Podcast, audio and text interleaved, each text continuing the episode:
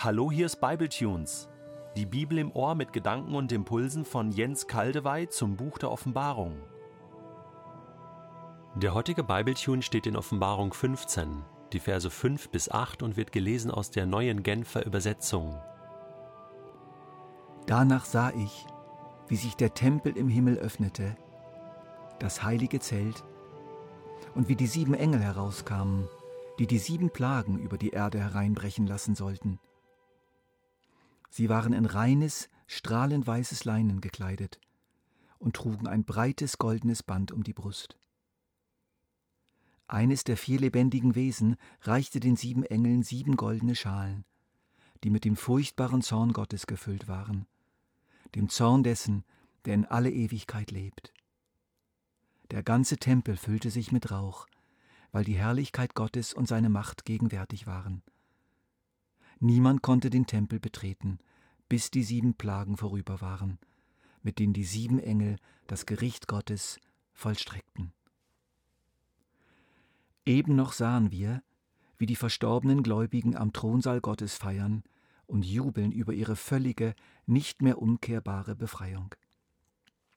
Wir bleiben in der himmlischen Perspektive.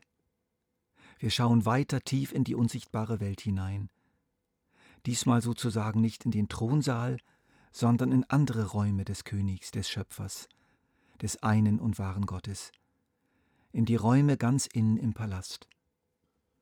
Danach sah ich, wie sich der Tempel im Himmel öffnete, das heilige Zelt, und wie die sieben Engel herauskamen.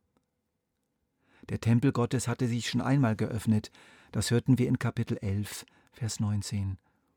In jener Vision sahen wir im Tempel die Bundeslade, das Zeichen für die gerechte Herrschaft Gottes, beruhend auf wunderbaren Geboten, aber auch für seine Versöhnung.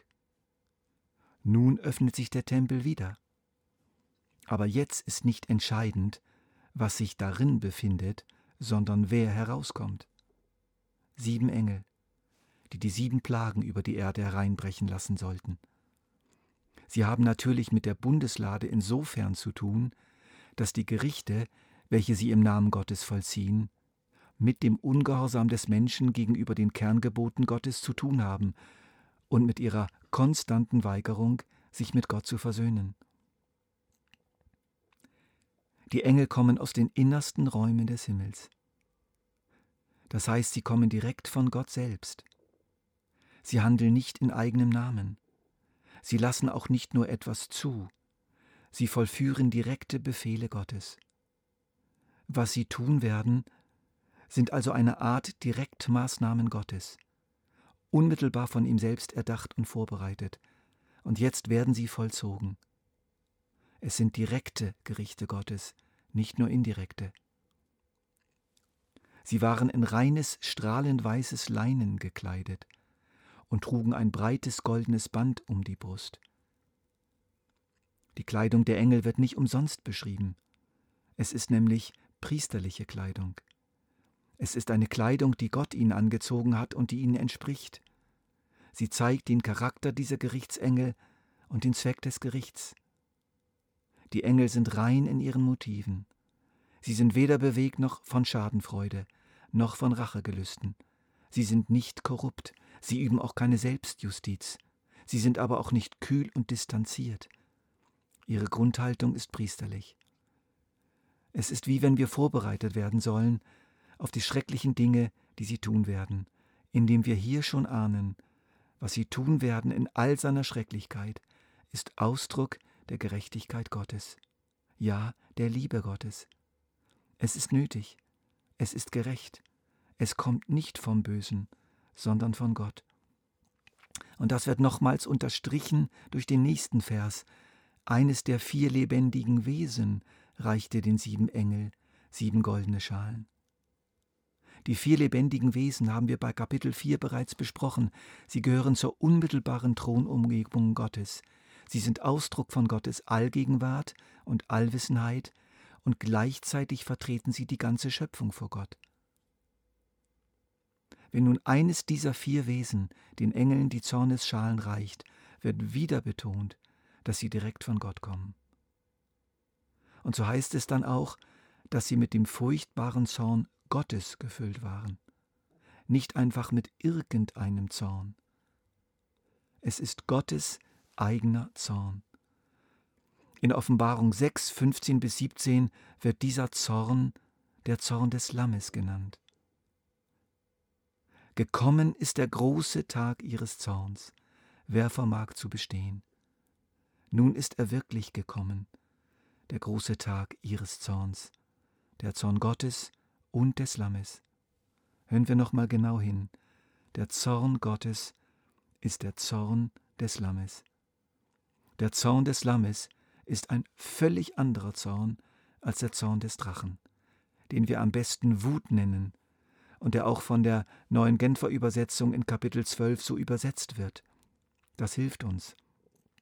Die Wut des Drachen ist unkontrolliert, unduldsam, böse, zerstörerisch, selbstsüchtig, selbstherrlich und narzisstisch. Der Zorn des Lammes dagegen hat lange gewartet, war lange geduldig und hat als seinen Boden die unbedingte, liebende Hingabe, die lange die Wut des Bösen ertragen hat. Dem Zorn des Lammes geht es um die Zerstörung des wirklich Bösen und nicht des Guten. Der Zorn des Lammes ist selbstlos und von Tränen begleitet. Der Zorn des Lammes ist weise und gut. Der Zorn des Lammes ist wie ein scharfes Skalpell, der das böse Gewebe herausschneidet, damit der ganze Organismus gerettet wird. Die Wut des Drachen ist geboren aus Hass und sie ist Ausdruck von Hass. Der Zorn des Lammes ist geboren aus der Liebe und er ist Ausdruck der Liebe. Der letzte Vers unseres Abschnitts macht uns deutlich, dass diese letzten Gerichte nicht mehr unterbrochen werden können und unerbittlich ablaufen. Es ist zu spät für irgendeine Intervention des Menschen durch irgendeine Art von Umkehr. Das Böse ist voll ausgereift. Umkehr, Heilung sind nicht mehr möglich. Wir lesen das hier so. Der ganze Tempel füllte sich mit Rauch, weil die Herrlichkeit Gottes und seine Macht gegenwärtig waren, und niemand konnte den Tempel betreten, bis die sieben Plagen vorüber waren. Es gibt Situationen, da können und dürfen wir den Tempel nicht mehr betreten, um bei Gott irgendetwas zu erreichen oder Fürbitte zu tun. Da tut Gott seine Sache und lässt sich von uns nicht mehr unterbrechen. Abraham konnte Gott noch unterbrechen, als dieser Sodom und Gomorra in Sack und Asche legen wollte und hat für Lot eine Sonderbehandlung erreicht. Hier ist so etwas nicht mehr möglich.